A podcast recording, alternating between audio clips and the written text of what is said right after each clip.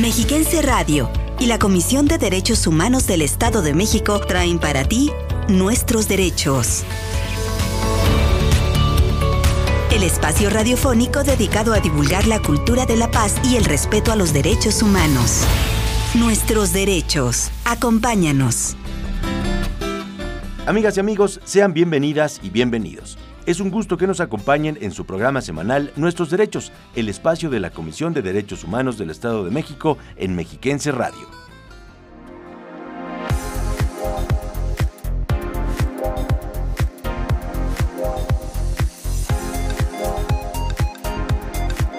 Iniciaremos con las noticias más destacadas sobre derechos humanos en materia local, nacional e internacional abordaremos el tema de los derechos sexuales y reproductivos de las mujeres y la importancia de la decisión consciente de ser madres en una charla con la licenciada Alma Rosa Roque Gil, visitadora adjunta de atención integral a niñas, niños y adolescentes de la CODE. Además, en Voces del Feminismo conoceremos a Carmen Toscano, ensayista, dramaturga, poeta y guionista, que abrió brecha para las mujeres del siglo XX en el oficio de escribir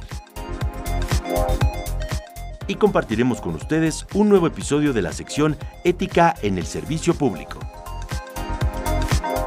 Quédese en sintonía de Mexiquense Radio para conocer y reflexionar sobre nuestros derechos. Comenzamos. CODEM informa.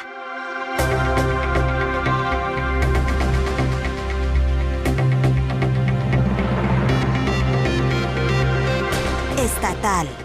Mirna Araceli García Morón, presidenta de la Comisión de Derechos Humanos del Estado de México, reconoció la relevancia de la iniciativa de ley presentada en el Congreso local para reformar el Código Civil Estatal con el objetivo de eliminar la figura de la interdicción de personas con discapacidad, ya que es discriminatoria y violatoria de derechos humanos. Con su eliminación, dijo, se generaría una norma incluyente y respetuosa de los derechos de las personas. Nacional. La Comisión Nacional de los Derechos Humanos emitió una nueva recomendación sobre graves violaciones a las garantías fundamentales cometidas por agentes del Estado entre 1965 y 1990 durante la llamada Guerra Sucia. Acreditó los casos de 814 víctimas de persecución política, procesados políticos, detenciones arbitrarias, desaparición forzada y ejecución extrajudicial, algunos cometidos en contra de niñas, niños, adolescentes y mujeres.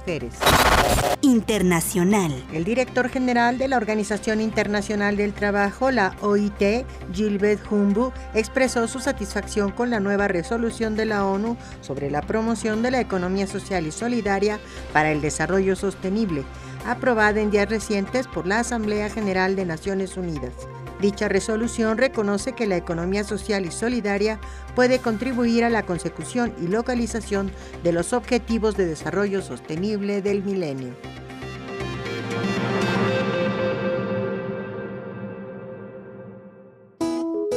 Conoce tus derechos. Declaración Universal de los Derechos Humanos. Artículo 18. Libertad de religión o de conciencia.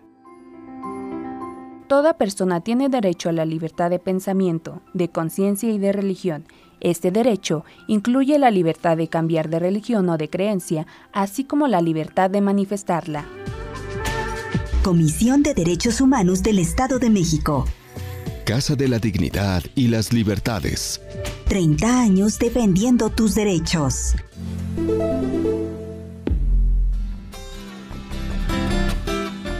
Continuación, en Voces del Feminismo, presentamos a Carmen Toscano, ensayista, dramaturga, poeta y guionista, que escribió, entre otras obras, el guion para Memorias de un Mexicano de 1934, quien abrió la brecha para las mujeres del siglo XX en el oficio de escribir, dominado por los hombres por muchos siglos. Vamos a conocerla la causa de la mujer sigue vigente. El feminismo también tiene una propuesta. Porque los conflictos que afligen a las mujeres. Las causas feministas son colectivas. Voces del feminismo.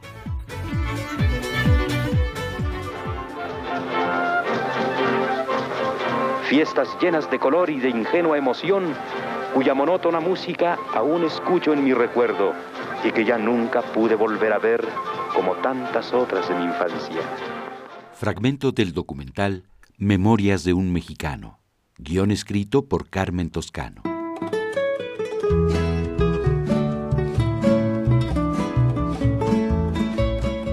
Fue ensayista, dramaturga, poeta y guionista que trabajó para abrir la brecha para las mujeres del siglo XX en el oficio de escribir.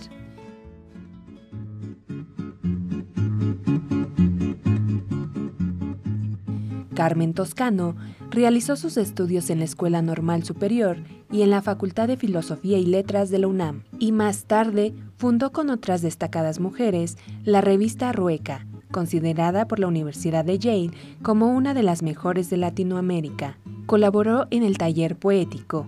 De hecho, es considerada una de las primeras mujeres dedicadas al estudio de otra mujer por su trabajo bibliográfico Rosario, la de Acuña, Mito Romántico, 1947.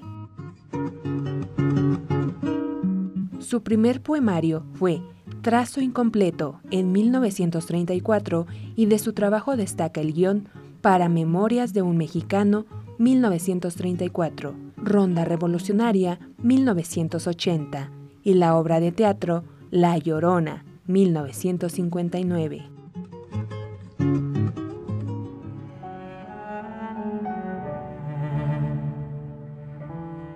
Te encontré una vez más, tenías lo que mi alma deseaba lo que todo mi ser siempre pedía.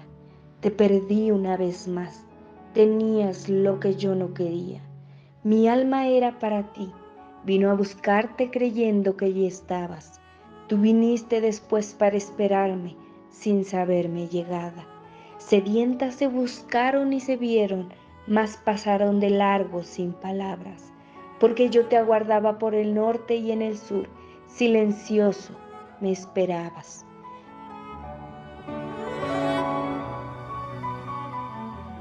Trazo Incompleto, de Carmen Toscano, en Voces del Feminismo.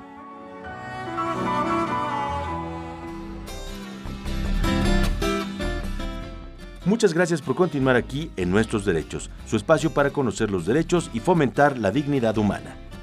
Ahora, escuchemos el material que preparó nuestro equipo de producción acerca de los derechos sexuales y reproductivos. Acompáñenme a escucharlo.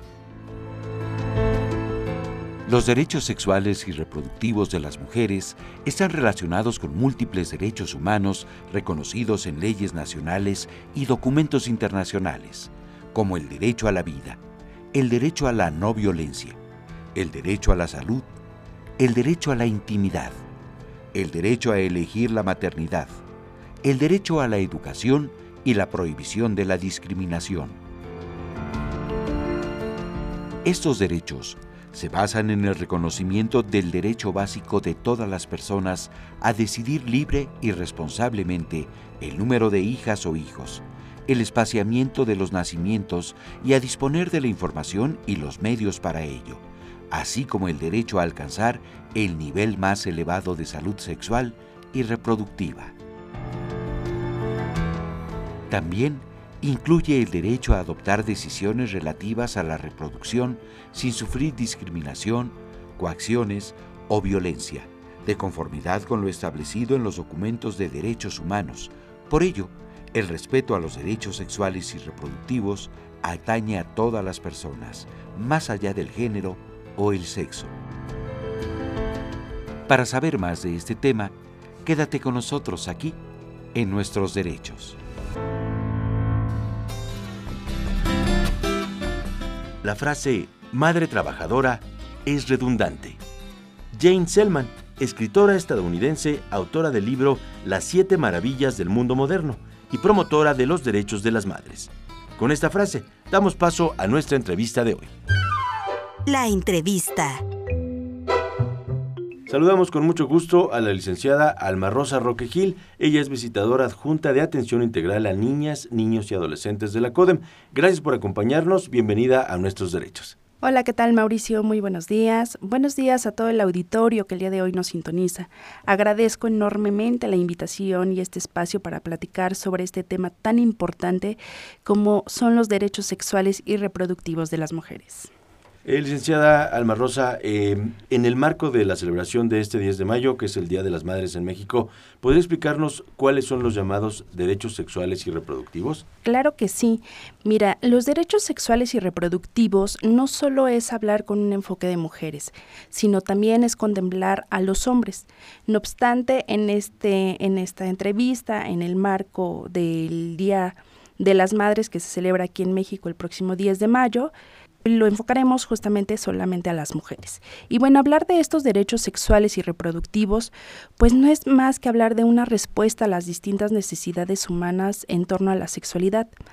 Como todo derecho humano, pues sin duda los derechos sexuales y reproductivos parten de una característica fundamental de la persona, las cuales se relacionan con una dimensión estructural y tienen que ver con la libertad y la capacidad de decidir, de disfrutar y sentir el placer, así como de vivir la sexualidad acorde a los deseos, gustos y preferencias sexuales de cada uno. Eh, entre los derechos que podemos encontrar en este enfoque de sexuales y reproductivos, si me permites mencionar algunos, podemos encontrar a, el derecho a decidir sobre nuestro cuerpo y nuestra sexualidad, ejercer y disfrutar nuestra sexualidad, manifestar nuestros afectos públicamente, decidir con quiénes o quién me relaciono, el respeto a la privacidad e intimidad. Esto, hay, muchos derechos que, que estamos aquí eh, describiendo y tienen que ver también con el tema del, de la protección a la salud. Aquí este de privacidad e intimidad yo lo relacionaría con un aspecto de, de cuando te dan información acerca de la, de, la planificación familiar, lo vemos más en ese enfoque, pues a la reserva de nuestros datos, ¿no? Muchas veces como mujeres creo que tenemos eh, el pudor de que nuestros datos se vean eh, revelados, porque finalmente nuestra intimidad para nosotras las mujeres es algo importante. Otro de los derechos que podemos encontrar y que también yo considero muy, muy relevante es decidir sobre nuestra vida reproductiva. Aquí sin duda eh, pues tenemos que hablar eh, de este derecho como esencial, porque sin duda aquí se nos da esa decisión de ser madres o no y sobre todo a decidir cuántos hijos debemos tener y el espacio que debe haber entre ellos. Eh, otro de los derechos es información sobre la sexualidad, educación integral en sexualidad, servicios de salud sexual y reproductiva. Aquí es muy importante pues hacer énfasis que lo que esperamos las mujeres es que cuando vayamos a una atención de esta índole, sobre todo una revisión ginecológica, por ejemplo, pues nos atienda con esa calidad, ¿no? Con ese, con ese acompañamiento que muchas veces necesitamos. ¿Cuántas de nosotras eh, no hemos regresado tal vez a una consulta por temor a que nos regañen, por temor a que nos den una información que, que pues nos resulte gravosa, ¿no? Sin duda el acompañamiento en este tipo de, de, situaciones para nosotras es de vital importancia. Y bueno, sobre todo pues no dejarnos de lado como mujeres en la participación en políticas públicas sobre sexualidad. ¿Quién mejor que nosotras? Pues conocemos estas situaciones por las que atravesamos, no solo en nuestras revisiones ginecológicas, sino también en revisiones como mujeres gestantes próximas a ser madres o inclusive pues aquellas que ya fueron madres pero tienen alguna situación, a una, están atravesando tal vez algún padecimiento, una enfermedad de transmisión sexual y necesitamos sin duda pues hacer esta participación en políticas públicas que se nos escuche, sobre todo pues esta necesidad de ser atendidas con calidad. Este tema crucial del número de hijos e hijas, que incluso está consagrado en la Constitución mexicana es, por supuesto, pues un derecho humano de las mujeres. ¿Qué nos podría comentar a ese respecto? Claro que sí, mira, este derecho está contemplado eh, constitucionalmente en nuestro artículo cuarto que eh, establece que la mujer y el hombre son iguales ante la ley.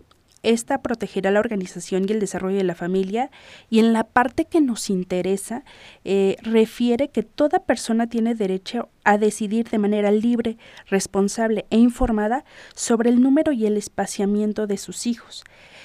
Considero yo que este derecho, sobre todo enfocado a las mujeres, tiene también que ver con aquel derecho de si deseamos o no casarnos ¿Cuántas veces no hemos escuchado eh, cuántos años tienes, eh, por qué no te has casado, por qué no has tenido? Creo que seguimos teniendo esa concepción de que una mujer si ya pasa los 30 es una mujer quedada, es una mujer que no se ha desarrollado plenamente, porque traemos esa concepción de que las mujeres sin duda estamos para procrear.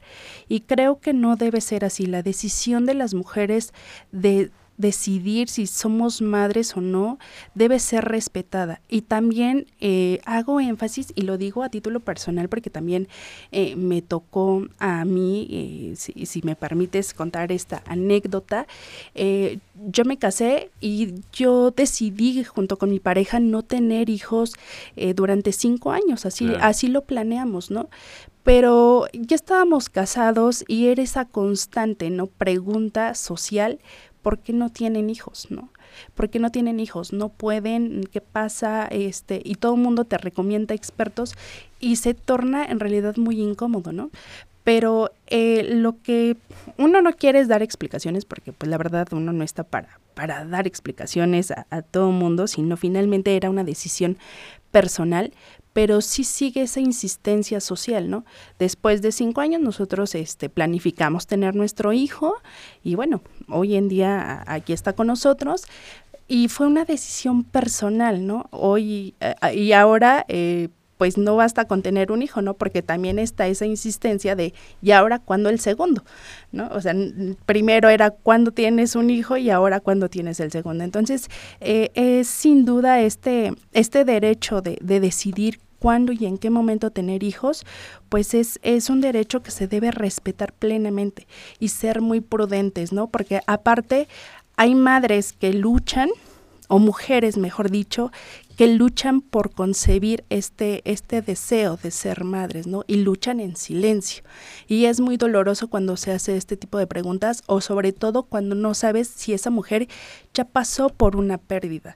Entonces, es ser, eh, tenemos que ser muy, muy prudentes, muy cautelosos y sobre todo, pues no insistir en la vida de los demás, ¿no? Esa decisión debe ser muy respetada por supuesto, respetar los derechos y las libertades de todas las personas en este marco que es tan importante como defender eh, pues a las mujeres en su derecho a decidir. Amigas y amigos, Radio Escuchas, hacemos una pausa y enseguida regresamos a la entrevista de hoy. Adivina qué, ahora hay una nueva forma de conocer los derechos humanos. El planetario móvil de la CODEM, un domo inflable donde se proyectan videos para aprender sobre nuestros derechos. Si quieres que visite tu municipio, comunícate al 800-999-4000. Comisión de Derechos Humanos del Estado de México. Casa de la Dignidad y las Libertades. 30 años defendiendo tus derechos. Seguimos platicando con la licenciada Alma Rosa Roque Gil, visitadora adjunta de atención integral a niñas, niños y adolescentes de la CODEM. Sea tan gentil de comentarnos si hay algún derecho de las madres al que debamos poner algún énfasis especial y que beneficie sobre todo a la infancia. Yo lo abordaría desde dos tópicos. Eh, primero sobre aquellas mujeres que están embarazadas, es decir, que están en proceso a ser madres, y aquellas que ya lo son. En las primeras yo creo que es importante resaltar el derecho a la no violencia obstétrica. Eso es muy importante para ellas en esta etapa y a mí en lo personal yo tuve una experiencia eh, en esta, justamente ya en la, en la labor de parto, bueno, posterior más bien ya en, la, en el área de recuperación, donde eh, me dicen que firme unas hojas donde consiento que toda la atención médica fue adecuada. Posteriormente me pasan otra hoja y me dice, aquí también tiene que firmar y te presionan, ¿no? Te, a mí en personal me estaban presionando para firmar pero pues no obstante yo tomé el tiempo para leer. Eh, cabe resaltar que bueno, yo tuve parto, no estuve anestesiada, en todo tiempo estuve consciente y esa fue una parte que a mí me ayudó. Entonces, eh, cuando leo la hoja, eh, me están solicitando mi autorización para el retiro de la matriz. Entonces, pues sí hago el comentario, les digo que yo en ningún momento he autorizado esta, esta, esta operación, esta cirugía, entonces vuelven a analizar los documentos y me dicen que se equivocaron, ¿no? que era la paciente al lado.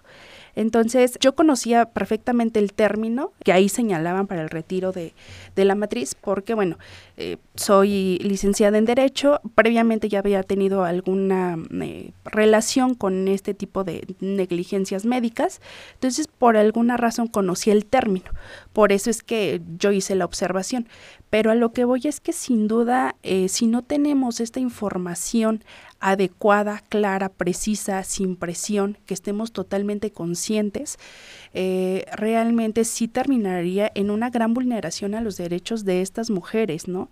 Donde no hay empatía, donde se nos presiona, inclusive hasta para lactar, se nos entrega a nuestros hijos y eso es un gran tesoro, yo al menos anhelo y recuerdo muy bien eso cuando me entregaron a mi hijo, pero sin duda eh, esta presión social que se nos ejerce es muy, muy dura y sin o sin pasar de lado a aquellas mujeres que viven una depresión postparto, ¿no? No todas las maternidades son iguales y yo siempre he dicho, no hay que em, romantizar la maternidad, o sea, la maternidad se vive, cada quien vive una maternidad diferente porque puedes vivirla acompañada o no, eh, puedes estar sola y tus redes de apoyo solo son tu familia, tal vez no una pareja precisamente, y hay quienes tienen la pareja pero no reciben todo ese apoyo y hay quienes sin duda, pues bueno, viven una maternidad muy acompañada y llena de, de, apoyo de, la pareja, ¿no? Que es sin duda. Entonces, para mí, en esta parte de las mujeres que están en ese proceso a ser madres, que son embarazadas, pues sería muy importante eh, a, que conozcan todo su proceso de gestación. Y de aquellas que ya son madres, sobre todo las trabajadoras en instituciones públicas o, privadas, pues que conozcan sus derechos que por ley les corresponden, ¿no? Como las licencias de maternidad o lactancia.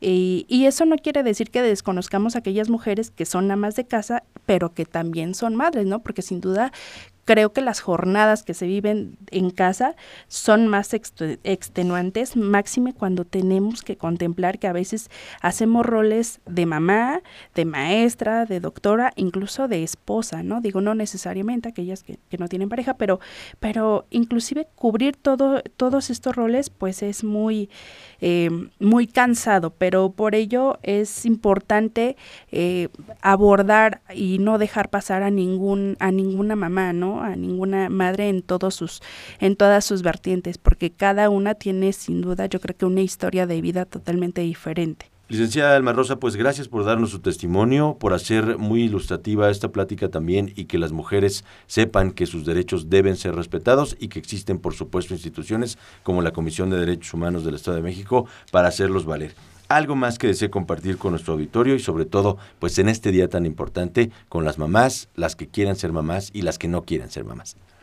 Bueno, claro, en este marco de festividad, sin duda, pues aquellas que somos mamás, pues hay que abrazar a nuestros pequeñitos, a nuestras pequeñitas, y aquellas que no lo son, pero tienen a sus mamis, pues sin duda eh, hay que acercarnos a ellas eh, toda, y reconocer toda esta, esta gran labor que, que, hacen día a día, ¿no? Aunque seamos personas adultas, yo creo que nuestra mamá es una persona irreemplazable. Eh, y pues sin duda acercarnos a ellas, ¿no? Y brindarles toda la confianza porque a veces nuestras mamás, ya cuando nosotros hacemos nuestra vida, ellas pues ya no tienen o se sienten solas, ¿no? Ya no cuentan con esta red de apoyo y sin duda pues es brindarles como mujeres esta, esta compañía y no dejarlas ni un momento solas y acompañarlas en todo momento en cualquier situación. Estamos a sus órdenes en la Comisión de Derechos Humanos, por supuesto, y le agradecemos mucho su participación a la licenciada Alma Rosa Roque Gil. Ella es visitadora adjunta de atención integral a niñas, niños y adolescentes de la CODE. Muchísimas gracias por acompañarnos y la esperamos muy pronto. Muchísimas gracias. Buen día a todos. En nuestros derechos continuamos. Gracias por seguir aquí con nosotros en nuestros derechos. Ahora les presentamos un nuevo episodio de la sección Ética en el Servicio Público. Acompáñenme. Código de Ética.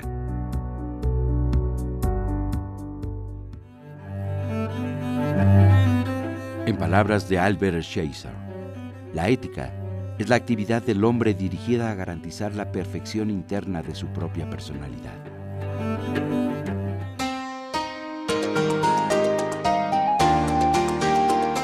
Lo ético es el arte de construir una buena vida, no solo para uno mismo, sino también para los demás. Nuestras acciones y omisiones repercuten en la sociedad. Todas las personas construyen la sociedad. La ética es quizá el más útil de los conocimientos humanos porque nos permite vivir como seres humanos a salvo del caos. Recuerda que la integridad se materializa con cada decisión que tomamos. Código de Ética. Valores del arte del buen vivir para vivir mejor.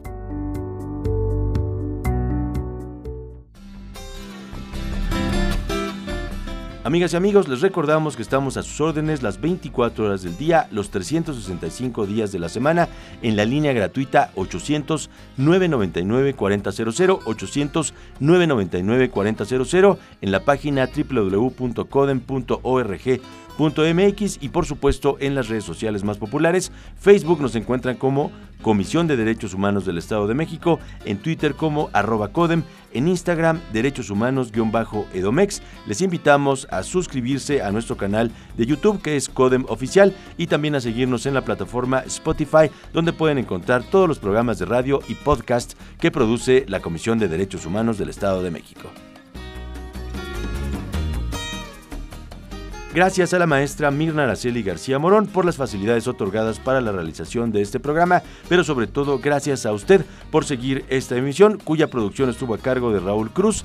Los guiones son de Elizabeth Zúñiga, la coordinación general de Claudio Barrera, yo su servidor Mauricio Hernández y le agradecemos por supuesto también a nuestras compañeras y compañeros en la mesa de control de Mexiquense Radio. Que tengan un excelente día, nos escuchamos con todo gusto en nuestros derechos el próximo martes a las 11 de la mañana.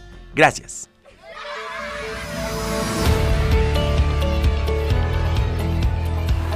Respetar los derechos de los demás y hacer que respeten los tuyos es la forma de vivir en paz y con dignidad. Conoce tus derechos. Defiéndelos. Y no te pierdas la próxima emisión de Nuestros Derechos.